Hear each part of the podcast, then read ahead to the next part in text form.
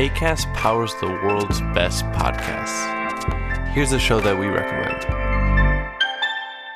Hey guys, welcome to Giggly Squad. a place where we make fun of everything, but most importantly, ourselves. I'm Paige DeSorbo. I'm Hannah Berner. Welcome to the squad. Giggly Squad started on Summer House when we were giggling during an inappropriate time. But of course, we can't be managed. So we decided to start this podcast to continue giggling. We will make fun of pop culture news, We're watching fashion trends, pep talks where we give advice, mental health moments. and games and guests. Listen to Giggly Squad on ACAST or wherever you get your podcasts. ACAST helps creators launch, grow, and monetize their podcasts everywhere. ACAST.com. Bonsoir à tous, très heureux de vous retrouver dans Soir Info Week-end. Pendant une heure, on fait un point sur l'actualité du jour avec au sommaire ce soir. En Ukraine, le groupe paramilitaire russe Wagner annonce la prise de la ville Bakhmut. Kiev parle d'une situation critique mais affirme toujours contrôler certaines zones. Dans le même temps, offensive diplomatique de Volodymyr Zelensky au Japon où sont réunis les dirigeants du G7. Gérald Darmanin alerte pour les Européens et pour la France. Le risque premier le terrorisme islamiste sunnite. Une déclaration lors d'une visite express à New York hier. Le ministre de l'Intérieur a demandé au gouvernement américain de renforcer la coopération antiterroriste entre la France et les États-Unis. Et puis une seconde vague de fêtards attendue au Technival dans l'Indre cette nuit. Un rassemblement à l'origine interdit, mais des moyens déployés par l'État pour contenir l'événement. La fréquentation pourrait atteindre 30 000 personnes cette nuit et déjà beaucoup de personnes prises en charge par les secouristes, dont 5 en urgence absolue. On retrouvera nos envoyés spéciaux sur place à 21h30. Et pour décrypter l'actualité à mes côtés ce soir, l'écrivain Nathan Dever et l'essayiste Paul Melun qui vient de publier Libérer la gauche aux éditions du CERF. Messieurs, bonsoir. Merci Bonsoir, de livrer vos analyses Bonsoir. sur une actualité riche ce soir. hein. On va le voir. Et à la une de l'actualité euh, ce soir, donc la guerre en Ukraine. Alors à la fois avec l'offensive diplomatique du président ukrainien au sommet du G7 au Japon, on y revient dans un instant, mais aussi avec la situation sur le terrain, puisque le groupe paramilitaire russe Wagner a annoncé la prise de Bakhmut. L'Ukraine, de son côté, parle d'une situation critique, mais affirme tenir certaines zones. Les précisions avec Harold Iban. Samedi à midi, heure locale, la milice mercenaire Wagner annonçait la prise de la ville ukrainienne de Bakhmut. Côté commandement ukrainien, on nie cette prise totale, mais on fait état d'ultimes combats dans certaines zones de cette ville quasiment détruite. Après huit mois de combats acharnés, les forces ukrainiennes ont certes reculé, mais lentement et en bon ordre. Les assauts de Wagner ont été nombreux et le patron de la milice, Evgeny Prigogine, encore récemment appelé l'armée russe à l'aide. Aujourd'hui, il proclame fièrement sa victoire. Le prix à payer a été élevé. Les 10 000 mercenaires de Wagner, essentiellement des ex-prisonniers de droit commun, ont essuyé beaucoup plus de pertes que les forces armées ukrainiennes qui, elles, ont quand même grignoté du terrain le long du front, au nord et au sud de Bakhmut, laissant imaginer qu'elles pourraient à leur tour encercler la ville.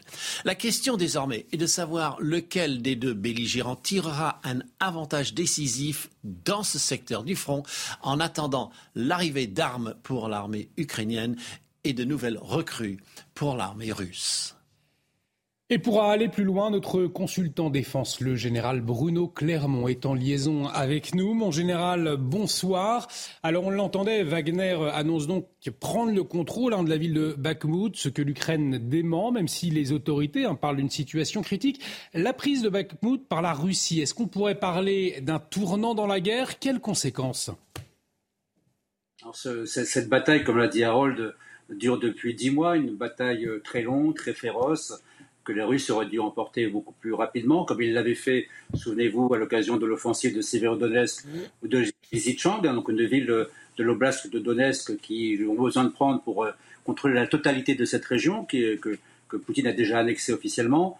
Euh, donc des batailles dans lesquelles euh, l'armée russe est enferrée, euh, avec des, des morts très importants, Harold l'a rappelé, du côté euh, des, euh, des mercenaires Wagner, qui étaient 40 000, hein, pas 10 000, donc C'était une quantité considérable qui ont été régulièrement remplacés par d'autres mercenaires.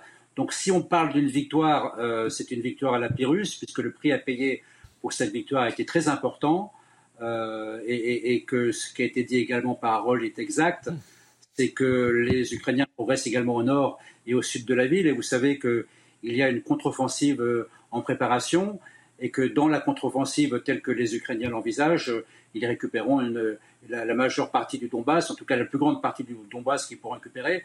Donc euh, la bataille de Barmout n'est pas terminée. C'est une étape euh, dans cette guerre et on peut dire que cette, bataille a été un symbole et que pour l'instant, ben, ce symbole, il est passé du côté russe mais il pourrait repasser du côté ukrainien rapidement. Peut-être dernier mot sur ce sujet.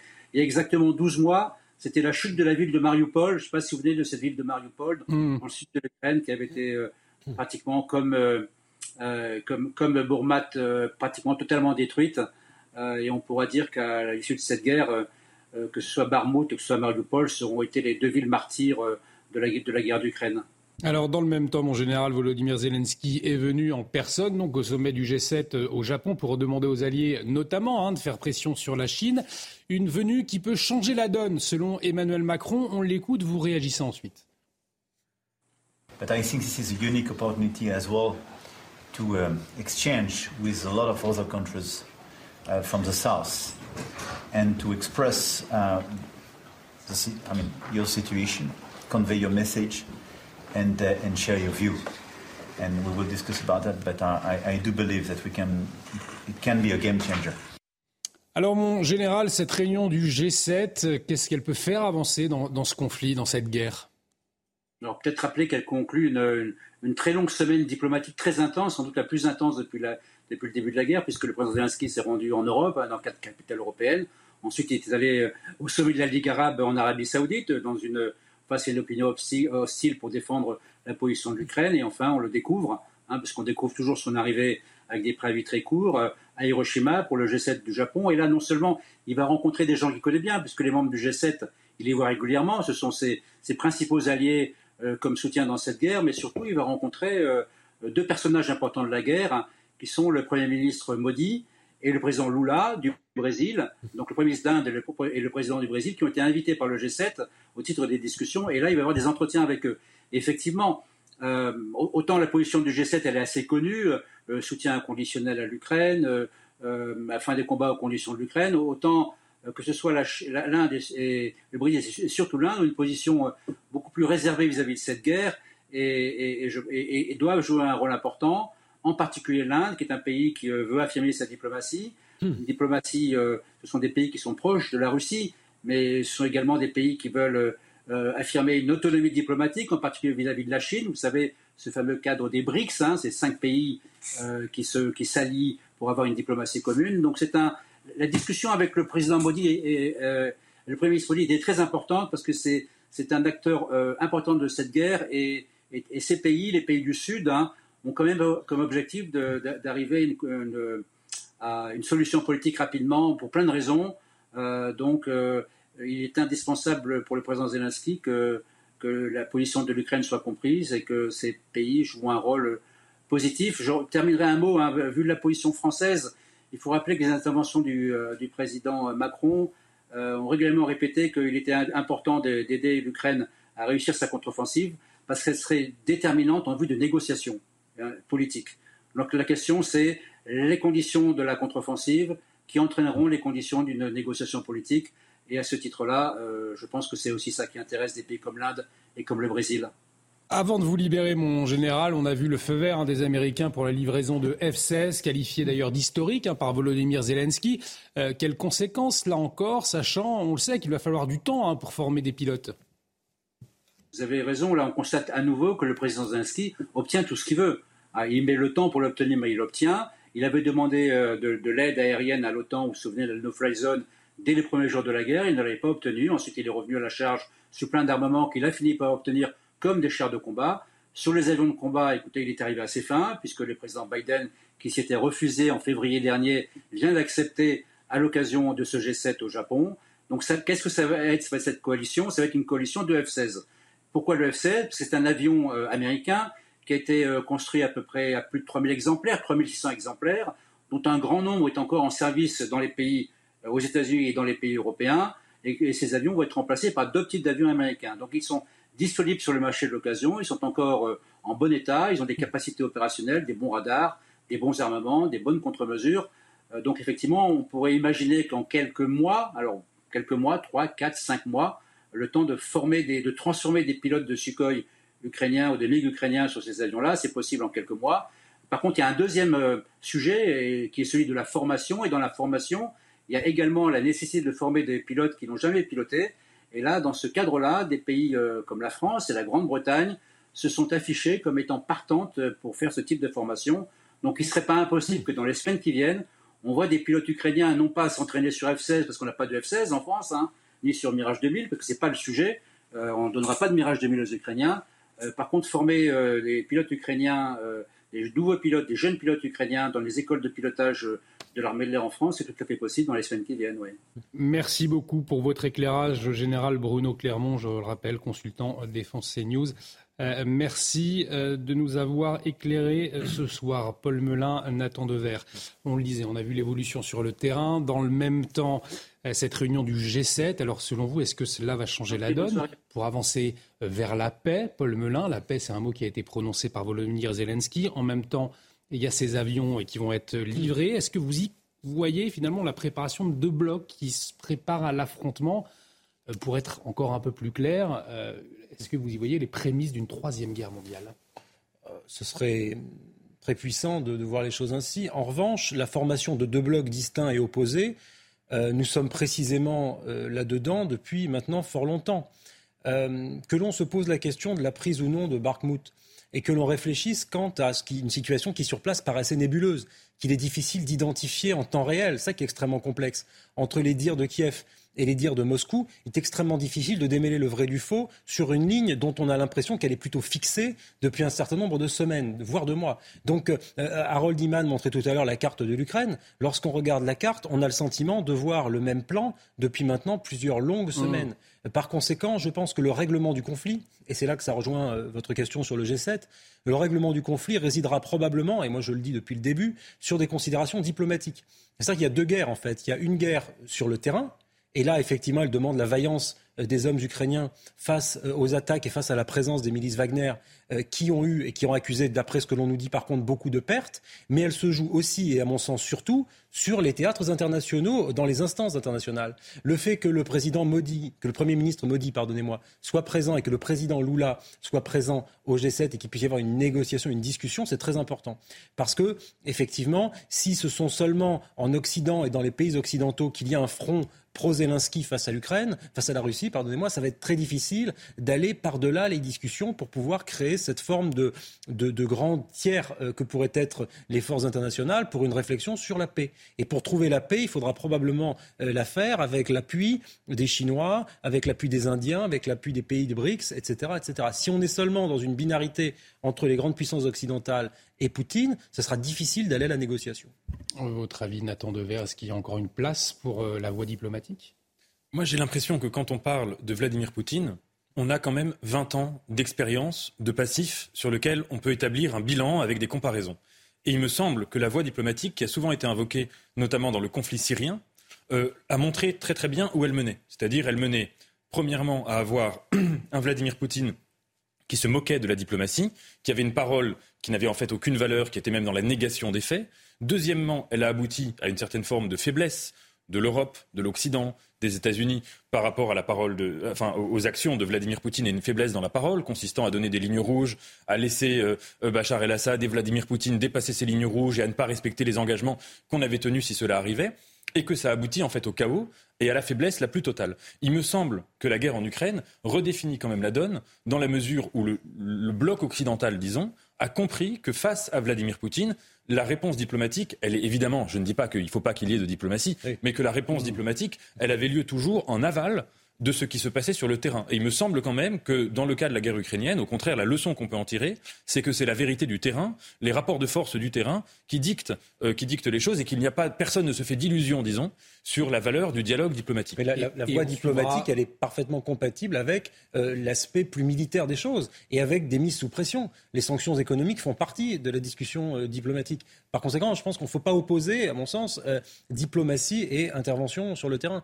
Et effectivement, je pense que c'est quelque chose qui doit fonctionner de concert. Et on vous le rappelle, hein, ce soir, euh, l'information du jour, c'est la prise de Bakhmut par la euh, Russie, euh, l'Ukraine qui dément, qui résiste encore, en tout cas dans quelques zones, selon Kiev. Dans l'actualité également, messieurs, cette alerte de Gérald Darmanin sur la menace terroriste qui plane sur l'Europe.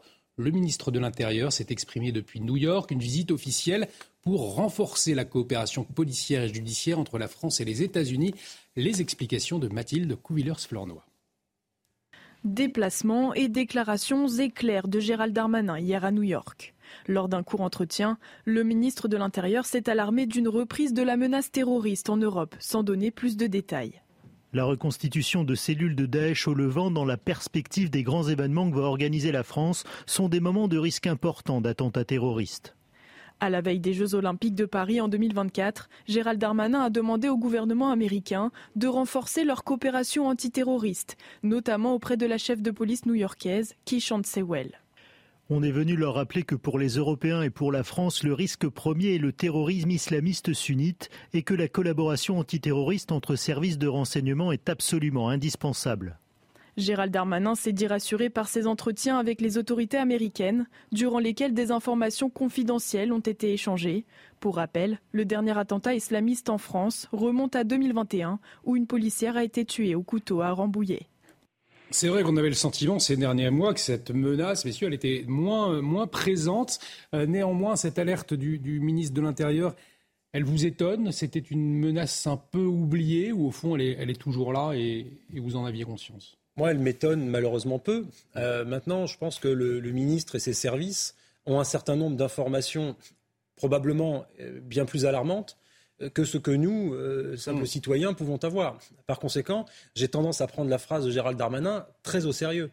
Euh, et effectivement, nous n'avons pas eu, et c'est heureux, d'attentats terroristes islamistes depuis maintenant quelques temps par rapport à la fréquence qu'avaient ces attentats sous la fin du, quinquennat de François Hollande. Donc euh, nous sommes dans une forme de, euh, j'espère, mais je pense que nos services sont dans une vigilance de tous les instants, mais nous, du point de vue des éditorialistes, des commentateurs de la vie politique, on est, on est moins amenés à le détecter.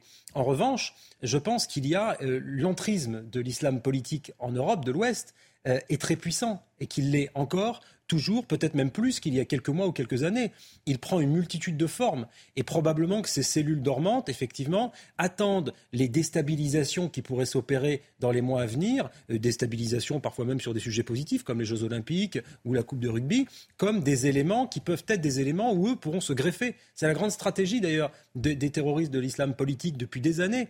Souvenez-vous ce qui s'est passé notamment quand il y avait eu le, match entre la France et l'Allemagne. Mm. Ils interviennent sur des moments collectifs, des moments de liesse, et profitent de cela, de cet interstice, pour venir semer euh, le terrorisme. C'est d'ailleurs le terreau de ces actions. On en vient euh, à cette polémique, messieurs, à présent. Les chefs d'établissement scolaire de Toulouse qui ont reçu une demande de policiers pour compter les élèves absents le 21 avril dernier. C'était le jour de la fête de l'Aïd, je vous le rappelle, euh, qui fête qui signe la fin du ramadan. Euh, demande faite par mail par des policiers référents de l'éducation nationale. Le rectorat de Toulouse dément toute implication face à cette demande. Les professeurs sont indignés. Marine Sabourin. Quel a été le taux d'absentéisme le jour de la fête de l'Aïd le 21 avril dernier? Une question envoyée par mail à plusieurs chefs d'établissement de Haute-Garonne. À la demande des services de renseignement, nous vous sollicitons pour connaître le pourcentage d'absentéisme lors de la fête de l'Aïd. Un message signé par plusieurs correspondants police, sécurité, école, des policiers référents de l'éducation nationale qui agiraient à la demande des services de renseignement territoriaux. Une demande réalisée sans l'aval du rectorat de Toulouse qui ordonne au directeur d'école de ne pas y répondre. En aucun cas nous ne menons des enquêtes de la sorte. Dès que les chefs d'établissement et directeurs d'école nous ont informés de cette requête, consigne a évidemment été donnée de ne pas y répondre. Les syndicats enseignants, eux, sont vent debout et déplorent une atteinte au principe de laïcité. Cette demande qui a été faite, euh, eh bien, euh, elle va contre-courant justement de, de cette laïcité que nous défendons, hein, parce que voilà, c'est une demande qui est assez stigmatisante, j'ai envie de vous dire. Une demande similaire aurait été faite début mai dans l'Hérault. La communauté éducative indignée, Nathan Dever, à juste titre, selon vous? Ah oui, il y a super juste titre. C'est plus que stigmatisant. on, est, à deux doigts là de, quelque chose qui relève quand même du racisme. J'aimerais bien savoir quel est le motif euh, de, cette, de cette enquête. Quelle est l'information à avoir de savoir combien d'élèves par classe ont des pratiques euh, de, de l'islam qui supposent qu'ils ne vont pas aller à l'école euh, pour l'Aïd? Quel est le motif? Est-ce qu'on estime que c'est dangereux pour la République que des jeunes enfants puissent respecter leur religion et faire une fête et pratiquer une fête qui est très importante dans l'islam sans déranger personne, juste en, en ayant une journée d'absence à l'école? Est-ce que le motif est d'estimer que ça c'est déjà du fanatisme, que ça c'est déjà du séparatisme, que ça c'est déjà de l'islamisme, voire peut-être du terrorisme? Vous voyez, là on est quand même dans quelque chose euh, qui est profondément problématique. Et ça montre bien d'ailleurs que dans les discussions sur ce qu'on appelle séparatisme, je pense qu'en France, nous sommes complètement aveugles aux faits religieux et que parfois on taxe de séparatistes des gens qui veulent juste pratiquer leur religion, qui ne dérangent personne, et que parfois au nom de la laïcité, on a ce que Régis Debray appelle une laïcité par ignorance par ignorance du fait religieux, par mécompréhension, même parfois par volonté de juguler le fait religieux. Et pour ma part, je serais euh, euh, partisan d'une conception, je dirais, minimale de la laïcité, consistant à dire que la laïcité, c'est premièrement l'État garantit la neutralité de sa propre neutralité, que deuxièmement, il garantit la, cohabitation euh, des cultes et des consciences, et troisièmement, de la part des gens qui ont des religions, de ne pas avoir de prosélytisme. Mais à cette exception-là, je ne vois pas du tout le problème à ce que des gens puissent ne pas aller à l'école pour une fête religieuse euh, sans avoir euh, besoin de se faire contrôler, vérifier énumérer. Maladresse des renseignements, donc, Paul Melun, dans cette affaire? Je suis assez d'accord avec Nathan sur sa conception de la laïcité que, que je partage.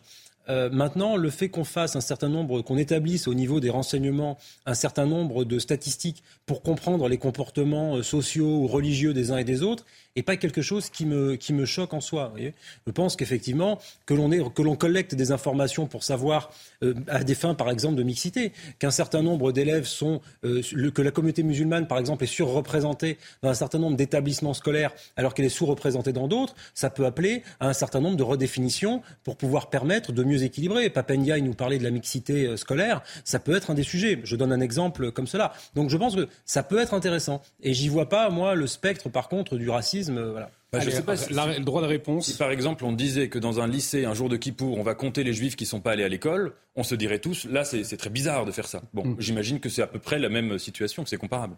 Allez, on va revenir euh, avant de marquer une pause sur cette affaire, cette affaire à peine croyable. Nous l'avons relayée sur notre antenne. À Rennes, une femme a caché l'existence de son enfant âgé de 14 ans. La mère aurait totalement nié l'existence de son fils. Pas de déclaration à la naissance, pas de suivi par un médecin. Il n'allait même pas à l'école, passant la plus grande partie de son temps enfermé seul dans sa chambre. La mère de cet adolescent, qui présentait notamment une maigreur importante, est convoquée en octobre devant le tribunal correctionnel de Rennes pour privation de soins. Eh bien, aujourd'hui, la grand-mère de l'adolescent a réagi chez nos confrères de RTL. Et pour elle, eh bien, c'est un scandale de menacer sa fille de prison. Écoutez. Je trouve que c'est un scandale de la faire euh, menacer de prison alors qu'elle est en dépression. Elle euh, restait close avec son fils parce qu'il avait des problèmes. Et on me dit, il n'a pas été vu à la sécurité sociale, ce qui est faux. Elle est allée deux ans au restaurant du cœur pour nourrir son enfant. Alors, c'est loin de, ne pas le nourrir comme les gens qui lui veulent du mal le disent. Il faisait 30 kilos. Oui, mais il est asiatique, qu'il est tout petit. Qu'on la sorte de ses griffes, de ces gens qui ne lui veulent que du mal. Mais elle a besoin d'être soignée. Paul Melun, c'est vrai, une affaire à peine incroyable. Après la mère, la grand-mère, finalement, ne voit pas de, mal. Elle s'insurge contre le, traitement infligé à sa fille plutôt qu'à à son petit-fils.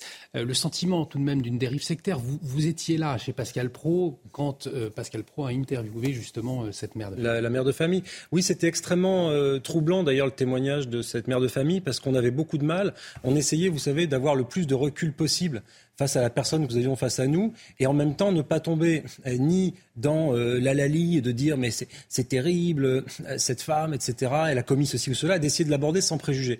Et il est vrai que dans le témoignage de cette mère, on avait le sentiment tout de même, si ce n'est de maltraitance, en tout cas d'une rupture, d'une volonté de rupture entre son enfant et le monde extérieur.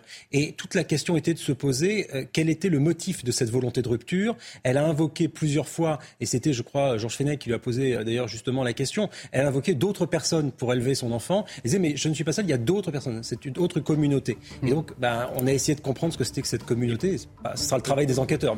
Le travail des enquêteurs, effectivement, euh, le spectre d'une secte, pourquoi pas, derrière, affaire à suivre donc. Dans l'actualité également ce soir, cette seconde, seconde vague de fêtards attendue au Technival dans l'Indre cette nuit.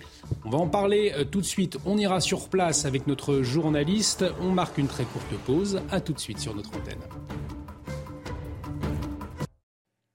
De retour sur le plateau de Soir Info, on décrypte l'actualité euh, du jour ce soir avec autour de ce plateau Nathan Dever et euh, Paul Melun. Merci monsieur euh, d'être avec nous hein, autour de ce plaisir.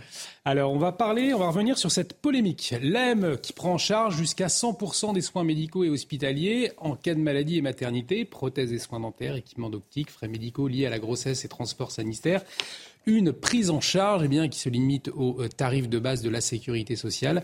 Euh, oui, mais voilà, une députée, les Républicains, appelle à réformer l'AME. Le budget a en effet explosé. Voyez les précisions tout de suite. Dans son rapport, la députée LR Véronique Louvagie dénonce une hausse du coût réel de l'aide médicale d'État. Les dépenses s'élèvent à 1,2 milliard d'euros en 2022.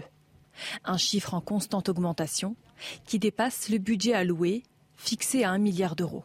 Le nombre de bénéficiaires augmente, lui, de 20% par rapport à 2019. L'offre de soins proposée en France aux étrangers en situation irrégulière est très généreuse, et même trop. L'aide médicale d'État couvre 100% des frais médicaux et hospitaliers des sans-papiers présents en France. 65% du budget de l'AME concerne des hospitalisations, dont un quart au service obstétrique. La rapporteure demande une réforme qui limite l'aide aux soins urgents. Vous nous demandez de recentrer l'AME sur les seuls soins urgents. Est-il préférable de prendre en amont et de soigner une angine plutôt que d'attendre que cette angine se transforme en phlegmon Le 16 mars au Sénat, la droite a fait voter un amendement pour restreindre au cas urgent l'accès gratuit aux soins. Un vote symbolique, il est peu probable qu'il dépasse l'enceinte sénatoriale. Nathan Dever, est-ce que selon vous, il faut effectivement redéfinir le, panier de soins euh, proposé par l'AME euh, pour ne proposer que des soins d'urgence quand on voit le, coût et le dépassement des, coûts? C'est d'ailleurs ce que demande la droite hein, au Sénat. Je ne pense pas du tout, et je pense que l'argumentaire, en fait, est exactement le même argumentaire que celui qu'on a vu pour la réforme des retraites.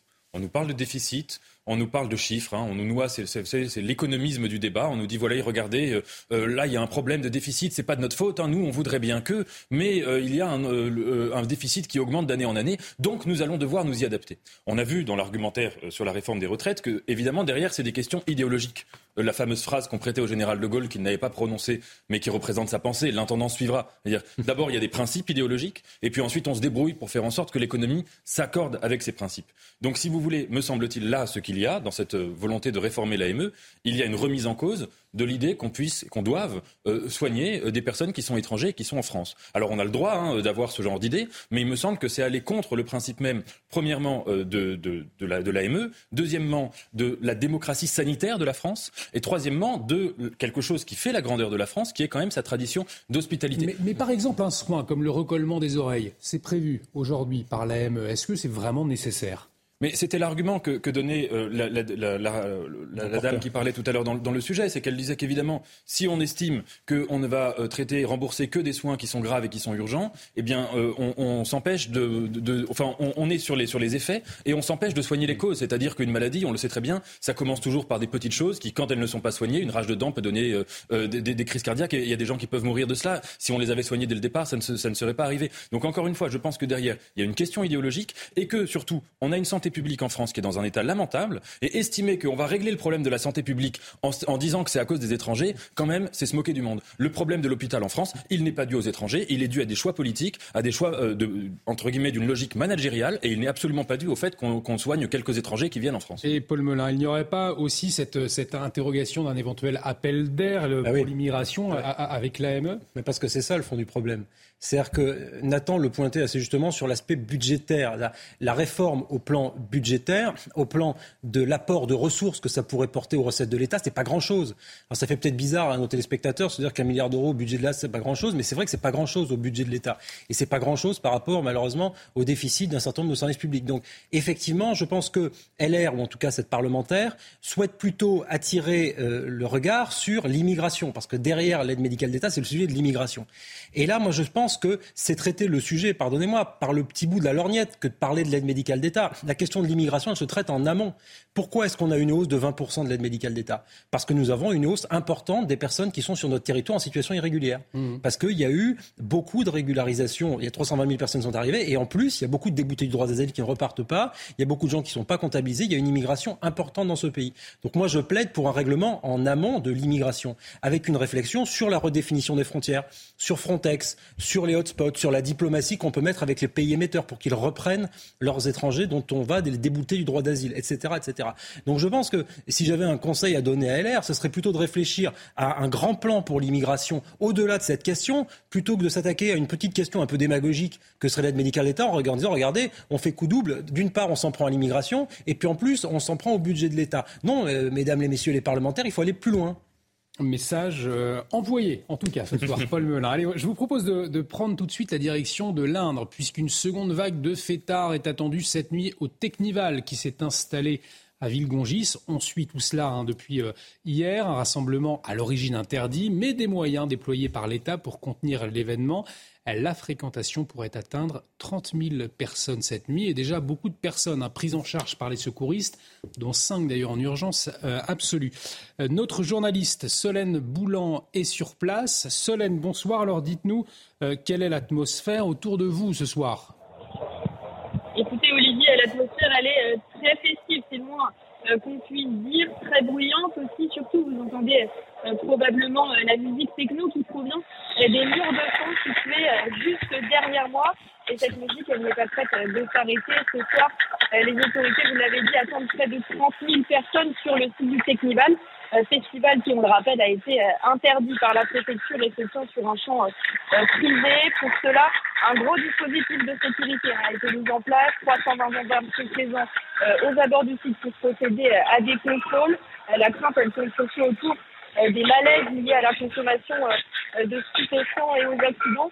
Mettons l'enfant sur ce petit festivalier, 250 ont été pris en charge pour les, par les secours depuis jeudi. Reste à voir si les prises en charge cette nuit vont augmenter pour cette nuit qui s'annonce être la plus importante du festival en termes de fréquentation. Merci beaucoup Solène. On a vu les images en, direct hein, de Jules Bedeau qui est euh, avec vous, avec une, une connexion euh, un peu... Euh, complexe. Un peu complexe, mais finalement, on a, on, la musique. ça, nous a permis de nous mettre dans l'ambiance. Néanmoins, est-ce que l'État il a eu raison de déployer tous ces moyens pour un rassemblement, on le rappelle, qui était interdit? Est-ce qu'il n'aurait pas été plus simple, au fond, d'autoriser, d'encadrer en amont l'événement? Bah, c'est précisément ce que je pense. C'est en fait, il faut être cohérent. C'est-à-dire où vous agissez vraiment en amont, et à ce moment-là, vous empêchez les premiers installateurs d'installer, si en l'espèce c'est sur une propriété privée, ce qui, je crois, est le cas. Et moi, si on s'installe dans mon jardin en Deux-Sèvres pour faire de la techno et prendre de la drogue, je peux vous dire que je ne vais pas être très content. Bon, donc je ferai quelque chose, pas par moi-même parce qu'on n'a pas le droit, mais j'appellerai euh, les forces de l'ordre. Mais en tout cas, on peut comprendre le désagrément subi pour les riverains, pour les personnes qui sont propriétaires du terrain, ça. Donc je pense que là, il y a un truc qui ne va pas. En revanche, la réflexion au préalable sur l'organisation de l'événement, sa bonne tenue, les contrôles qui peut y avoir lieu euh, en amont et en aval des sorties et des entrées du festival pour contrôler la détention de stupéfiants ou autres, ça c'est pertinent. Et, et, soyons pas non plus des enfants de cœur. Sur la plupart des festivals qui se tiennent dans ce pays, il y a euh, de la drogue. Par conséquent, euh, il y a des contrôles. Et donc, effectivement, je vois pas en quoi ce festival serait différent des autres. Donc, je pense que là encore, on a ce même sujet en France de ce que l'on doit faire en amont et du règlement en amont des problématiques. Et en matière d'insécurité, ou en tout cas de, de nuisance, comme c'est le cas ici, il faut que les choses soient traitées en amont, en, dans une coordination étroite avec les services, le préfet, la gendarmerie, pour pouvoir faire le nécessaire, eh bien, euh, quelques temps avant que n'arrive, bon, euh, irréparable, le terme serait un peu fort, mais en tout cas que les choses soient faites, parce que là, plus personne ne peut déloger 30 000 personnes euh, qui vont faire la fête n'importe comment dans la soirée. Effectivement, ce serait euh, dangereux. Je vous propose euh, d'avancer, euh, messieurs, avec, vous allez le voir, cette affaire révoltante, puisque dans la nuit de lundi à mardi, un boulanger a été enlevé à son domicile, puis torturé en forêt et relâché dans une station-service. Les auteurs en voulaient à son argent, tout cela pour 3000 euros. Retour sur les faits avec Geoffrey Defebvre. Cette boulangerie est fermée jusqu'à nouvel ordre pour cause d'agression grave. Dans la nuit de lundi à mardi à Creil, un boulanger est enlevé par quatre personnes en sortant de chez lui et conduit dans un bois. Menacé et torturé pendant une heure et demie selon lui, ses ravisseurs l'emmènent à sa boulangerie, vident la caisse et retirent de l'argent avec sa carte bancaire. Au total, c'est environ 3000 euros qui lui sont extorqués. Le boulanger est ensuite abandonné en sous-vêtements à proximité d'une station-service. Autour de la boulangerie, un commerçant est choqué. On était tous choqués, hein, on dirait comme ça, oui. Après, c'est la France, on trouve, on trouve c'est vraiment de l'insécurité. Quoi. Des passants, beaucoup moins. En 2023, rien de choquant, c'est normal. C'est la rue. C'est pas normal, mais ça choque pas. C'est une habitude, ça peut arriver dans tous les coins. La police, même les municipaux, ils passent euh, souvent, mais ça suffit pas à tout. Le procureur de la République de Senlis a ouvert une enquête pour enlèvement, séquestration et extorsion avec armes. Nathan Dever, c'est vrai un procédé d'une violence inouïe, digne du grand banditisme, pour s'attaquer à un boulanger. Qu'est-ce qu'elle révèle, cette affaire, selon vous? Écoutez, bon, d'abord, euh, c'est absolument euh, terrible. Euh, j'aurais des difficultés à, réfléchir sur le fait de tirer des leçons politiques hmm. de faits tragiques comme ceci. Parce que ces faits sont tragiques, entendons-nous bien, euh, sont d'une cruauté et d'une barbarie euh, abyssale, euh, sont en plus, vous le disiez, d'un point de vue de rationalité économique, d'une absurdité totale. Commettre des actes de barbarie pour, pour voler 3 000 euros, alors peut-être qu'ils ne savaient pas qu'ils allaient récupérer 3 000 euros, mais en tout cas, nous sommes dans la barbarie la plus, la plus atroce.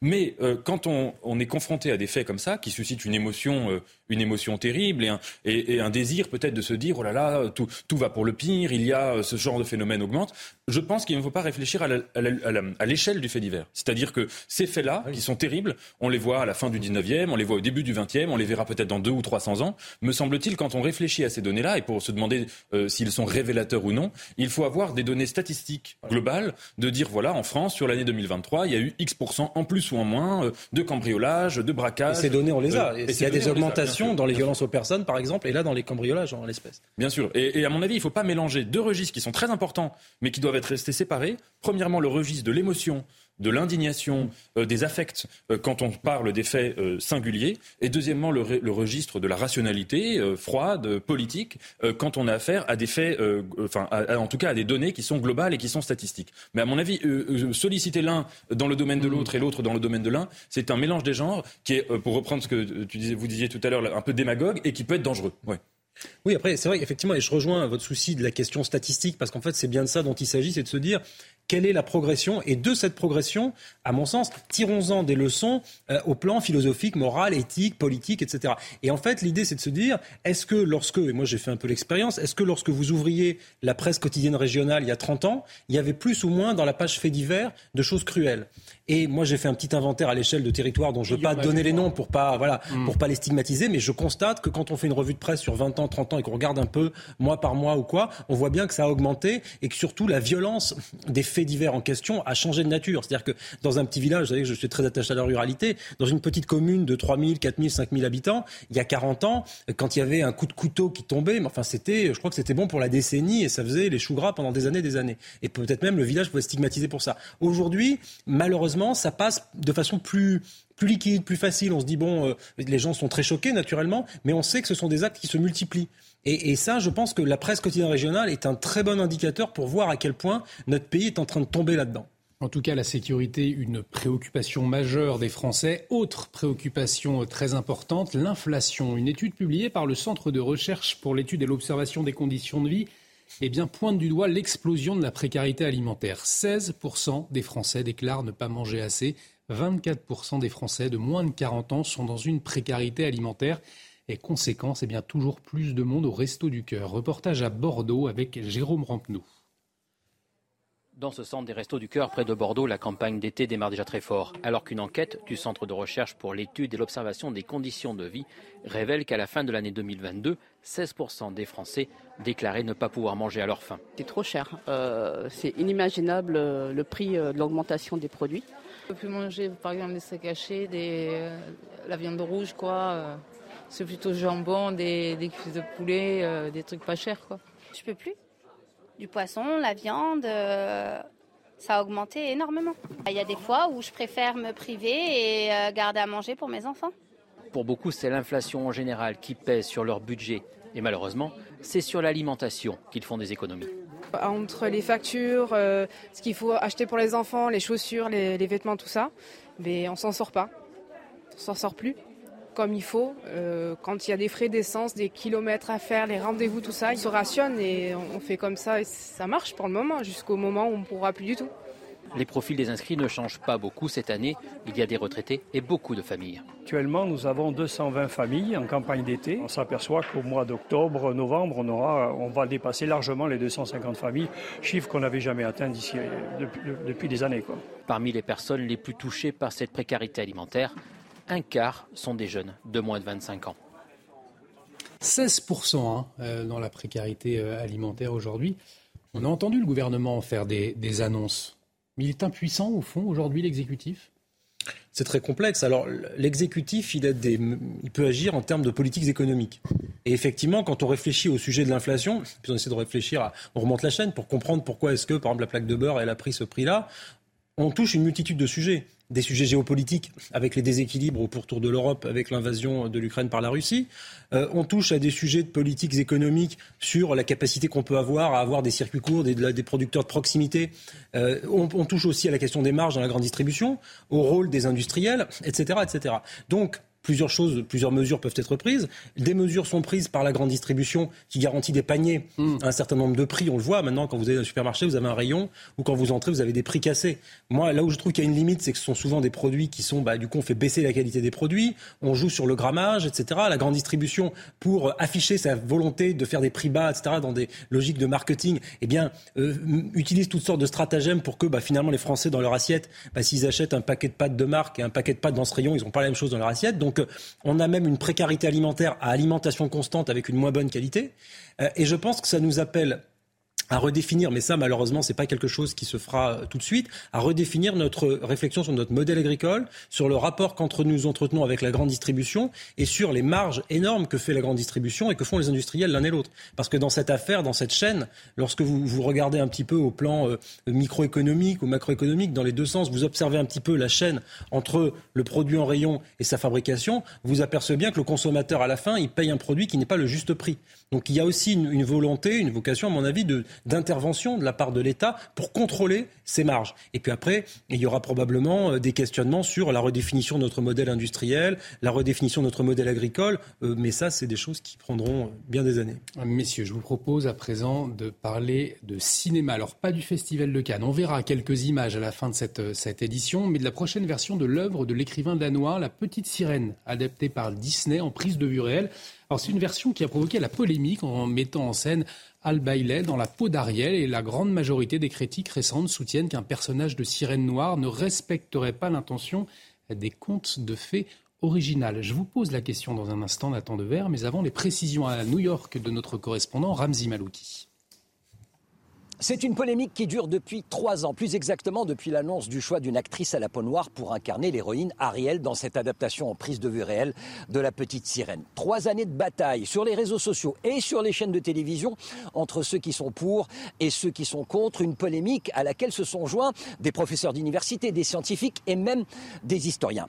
Alors, chez les uns, ce choix d'une sirène noire trahit l'œuvre de Hans Christian Andersen. Chez les autres, on donne la preuve que le mythe de la sirène existe dans plusieurs cultures diverses, que ce soit en Asie ou au Moyen-Orient. Diversité, inclusion. Deux mots importants, deux mots que les studios Disney mettent en avant depuis qu'ils ont commencé il y a plusieurs années à revisiter de manière, disons, plus contemporaine leur catalogue de films d'animation. Pour La Petite Sirène, il s'agit plus d'une approche d'actualité avec une meilleure représentation des minorités. On se souvient d'ailleurs de ces centaines de vidéos de petites filles noires émerveillées à l'idée de voir une petite sirène qui leur ressemble. Et ce n'est qu'après les premières réactions à la sortie de l'avant-première de la projection ici à Los Angeles que le calme est revenu. Mais attention, un calme éphémère, car si la critique salue la performance de l'actrice et chanteuse Hailey Bailey, certains pointent du doigt le fait d'avoir modifié les paroles de deux chansons, dont le classique Embrasse-la. Réponse du compositeur, les paroles de la version originale, aujourd'hui, eh bien cela évoquerait un baiser non consenti. Ramzi Malouki à Los Angeles, donc Nathan euh, Dever, est-ce qu'au fond le choix d'une actrice noire pour incarner la petite sirène, c'est fidèle à l'esprit d'Andersen selon vous, ou alors effectivement on sent une idéologie woke qui s'infiltre dans le cinéma de Disney? Moi, ce qui me fait rire souvent avec les gens qui critiquent l'idéologie woke, sans d'ailleurs toujours définir, enfin en général d'ailleurs en ne définissant jamais ce qu'ils entendent par le mot woke, c'est qu'ils reprochent au wokisme euh, de euh, susciter des crispations identitaires, voire une résurgence du racisme. Mais eux-mêmes, dans leur opposition à l'idéologie woke, ont des réflexes qui relèvent à minima euh, de la crispation identitaire et à maxima euh, de ce qu'on pourrait qualifier d'une certaine forme de racisme. Parce que en quoi serait-il problématique qu'un personnage comme la petite sirène soit joué par une actrice euh, blanche ou noire Enfin, je veux dire, à quel moment c'est un problème? Les gens qui invoquent le fait que historiquement, euh, ce n'est pas fidèle aux intentions euh, initiales de la création artistique. C'est absurde. On sait très bien que les jeux, euh, que les dessins animés ne sont pas des documents historiques, mais reflètent la société, l'époque, la mentalité historique de l'époque dans laquelle ils sont créés. Donc, si vous voulez. ça, à mon avis, c'est très problématique d'avoir ce genre de crispation, d'autant qu'à l'envers, moi, je suis assez partisan de la liberté esthétique totale, c'est-à-dire je suis partisan qu'un écrivain puisse se mettre dans la peau d'une femme, d'un narrateur féminin quand il écrit un roman, et je trouverais ça dommage qu'on vienne le lui dire à ce moment-là, mais toi tu es un homme, tu n'as pas le droit d'écrire en te mettant dans la peau d'une femme, ou un blanc, tu n'as pas le droit d'écrire en imaginant qu'un personnage peut être noir, etc. Il faut laisser les minorités parler des minorités, je ne pense pas. Mais donc, euh, euh, euh, dans, dans, la situation inverse, dire que la petite sirène ou que je ne sais quel totem culturel serait un totem blanc qui ne pourrait pas être joué par une actrice noire, c'est un problème. Moi, je, je n'irai peut-être pas voir ce film, mais en tout cas, si je devais aller le voir, je me poserais une seule question est-ce que c'est une bonne actrice ou pas? Je sens un désaccord en face. Oui, parce que au-delà du souci euh, esthétique précisément sur cette question-là ou du débat, il y a quand même, et ça faut bien le dire, et c'est peut-être par là qu'on peut commencer si on veut tenter une définition du wokisme. Je crois qu'elle n'est pas simple, c'est de se dire pourquoi aujourd'hui au XXIe siècle, l'ensemble, une bonne partie des studios hollywoodiens et la même chose de plus en plus, je le déplore en France, en Angleterre ou ailleurs, on est en train de revisiter toute la culture, y compris la culture populaire la plus évidente, euh, à l'aune d'une nouvelle pensée politique et d'une nouvelle morale du temps. Et quand j'entends qu'on va réécrire ou modifier euh, des chansons euh, du dessin animé, je tombe un peu de ma chaise. Je me dis, mais alors, pour quelle raison finalement?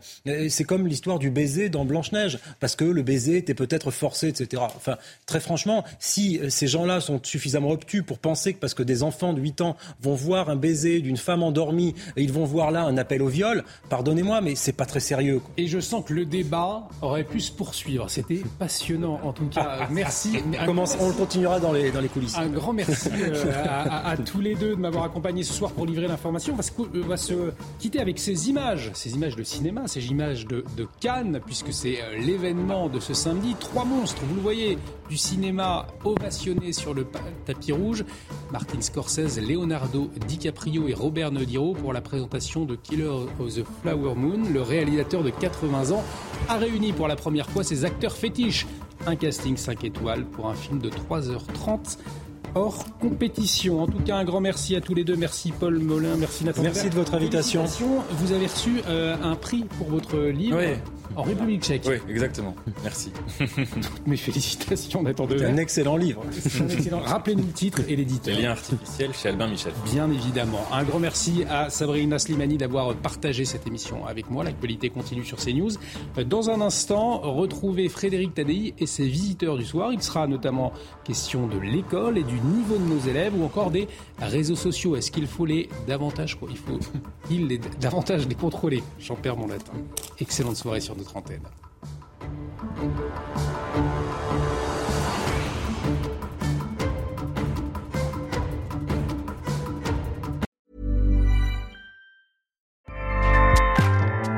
ACAST powers the world's best podcasts. Here's a show that we recommend. Hi, I'm Una Chaplin, and I'm the host of a new podcast called Hollywood Exiles.